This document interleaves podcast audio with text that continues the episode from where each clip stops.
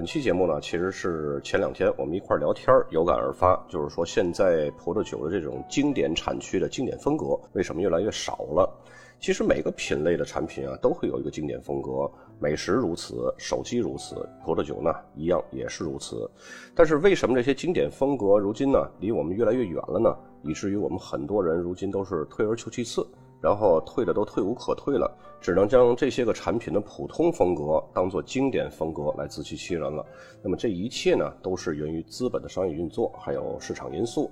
早在资本还离这些产品很远的时候，那时候的北京火锅的经典风格就是东来顺，那么天津的包子的经典风格呢就是狗不理。但是，一经过资本的关照以后呢？它就立马身价百倍，而且味道呢也和原来相差甚远，让普通大众消费者呢就难以品尝到这些个经典的美食风格了。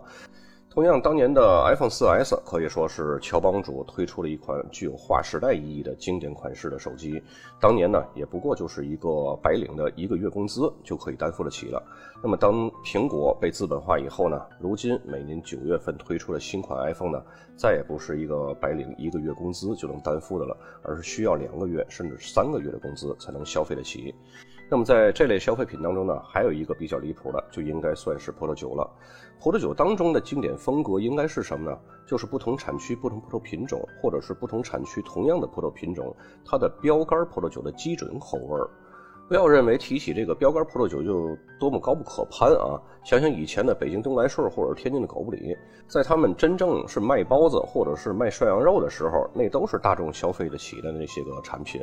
不能说天天吃吧，但是逢年过节总能吃一次吧。而且每次去吃，它的味道都是那么经典，而且一脉相承，不像现在卖的是牌子。一个包子呢，最便宜都十二块一个呢，专坑外地游客的。我们本地的消费大众几乎都不愿意再去吃它了。那么葡萄酒呢，也是一样的。所谓经典风格的葡萄酒，就是用来和同产区的其他葡萄酒进行典型性还有质量的一个比较的基准。我们都知道，现在的列级庄或者那那些个车库酒啊、摩拜酒，随着市场的热度或者是葡萄酒投资，它的价格已经飞涨的和这个咱们国内的茅台飞天一样了，涨得已经。非常疯狂了，但是在更早一些时候呢，情况是完全不一样的。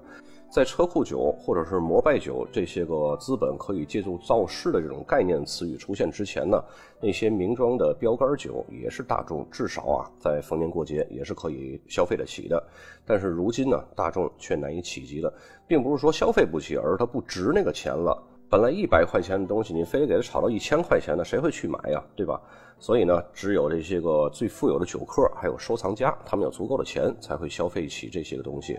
那么，除了那些个波尔多列级庄之外呢，其他的一些个传统的产区、经典风格的这些基准葡萄酒呢，比如说香槟产区的沙龙，可以说沙龙香槟呢，在香槟产区是和那个库克的白中白、黑中白是齐名的。那么，它现在的零售价呢，都在万把块钱了。而被誉为世纪酒王罗曼尼康帝，它的单瓶的价格呢，现在已经在二十万左右了。因为我个人呢，经常去关注一下这个位于伦敦的这个 LiveX，就是伦敦葡萄酒二手交易市场这个交易所呢，它是经常会有这个国际市场的这个价格的走向。那么，当这些个酒的生产商看到他们的葡萄酒在拍卖会上转手的价格是他们给这些个配额经销商的价格的好几倍，这也就诱使了生产商我自己可以提高发行价格，这样呢，我自己可以赚取更多的利润了，对不对？但是随着资本的进入呢，我们未来可能距离某个产区的这种标杆的经典风格会越来越远。基准和经典风格的葡萄酒啊，是了解和认识某个产区的关键。无论是波尔多左岸的红葡萄酒，或者是美国的俄罗斯河谷的黑皮诺。马尔堡、长相思，或者是莫泽尔、雷司令，这些基准还有经典风格都是很重要的。从业者呢，必须要了解这些个经典风格葡萄酒，才能和消费者或者是客户进行有意义的交流。当然，我这里所指的从业者呢，是包括了什么侍酒师啊、酒商啊、葡萄酒教育者或者是酒评人。他们呢，应该让非从业者知道来自某个产区的经典风格的葡萄酒是什么样子。早在前两年，网络上，尤其是短视频这里边开始流行一个词，叫教科书般的什么什么，有警察的教科书般的执法，城管教科书般的强拆之类的啊。于是呢，葡萄酒领域也有了某个产区教科书般的经典葡萄酒。在初级入门的这些小白消费者向酒商购买，或者是葡萄酒教学当中那些初级学员，他们所买到喝到这些个比较低层次的那些所谓的教科书般的酒。那么他们品尝这些比较低层次的入门酒的意义何在呢？其实这些葡萄酒呢，它是普通葡萄酒的代表。即使就是葡萄酒的初级学员或者是一个小白消费者，只品尝了一种入门级的这种，打个比方就是赤霞珠吧，他们呢仍然会对这个品种有所了解，或者说是一种口味的印象吧。然后呢，随着小白消费者不断的进阶、不断深入，那么同时葡萄酒学员呢，也从初级到中级到高级这种专业水准的不断提升。通过了解、学习和有和跟这个酒商啊，或者是葡萄酒交易者进行一系列传播交流，那么他们呢就会品尝和了解到纳帕谷的赤霞珠还有波尔多赤霞珠它们之间的口味不同，同时呢也会了解形成这种口味不同的自然因素。从而呢，让他们这种体验和了解的更加深入。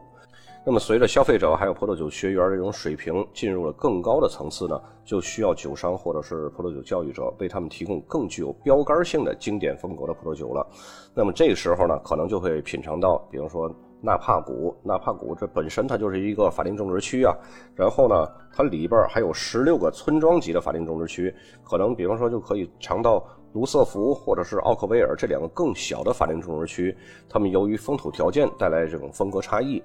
总之啊，是要循序渐进的，不能一口吃个胖子。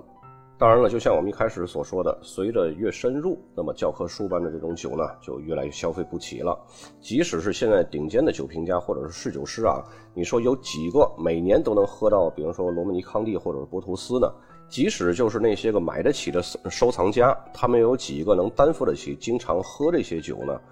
虽然我们如今在介绍或者是开品酒会或者是教学的时候，经常啊都会讲到那些个牛逼的大酒，就像我们在视频号经常会看到很多号把马斯克或者马云的这种经商思路如数家珍，但是他们又有几个能做到马云或者马斯克的这种成就呢？同理呀。我听我们讲述或者介绍那些个牛逼大酒，那些个学生或者是消费者，他们有多少会去喝这些个价格不菲的名庄大酒呢？可能永远都不会去喝那些个酒，甚至在教学当中，仅有这么为数不多的几个机构会开几瓶年份不太好的名庄大酒，作为这个产区的一个基准标杆的一个经典风格的品尝介绍。那么这些资本呢？为什么他要去炒作这些标杆酒呢？归根结底的原因啊，就是这些酒已经具备了金融化的属性，就好像咱们国内的茅台一样，它已经不是酒了，已经是一种投资产品了。我国的现在的富豪呢，都是存茅台；外国那些个 old money 呢，也在存这些个稀缺性的这些个标杆酒，作为资产投资的一个品类。那么话说到这儿，那些个踏踏实实、老老实实喝酒的人，想深入了解的葡萄酒的人，我们应该按照什么样的基准和经典风格来传播给这些消费者或者是学员教学呢？这是我们很多从业人员现在都在争论的一个问题啊。其实我个人认为啊，某些经典产区，比如说香槟啊、勃艮第或者波尔多，没必要再去尝试那些顶尖的这些标杆酒了，因为他们现在已经品尝不起了，或者说他们现在已经不具备性价比了。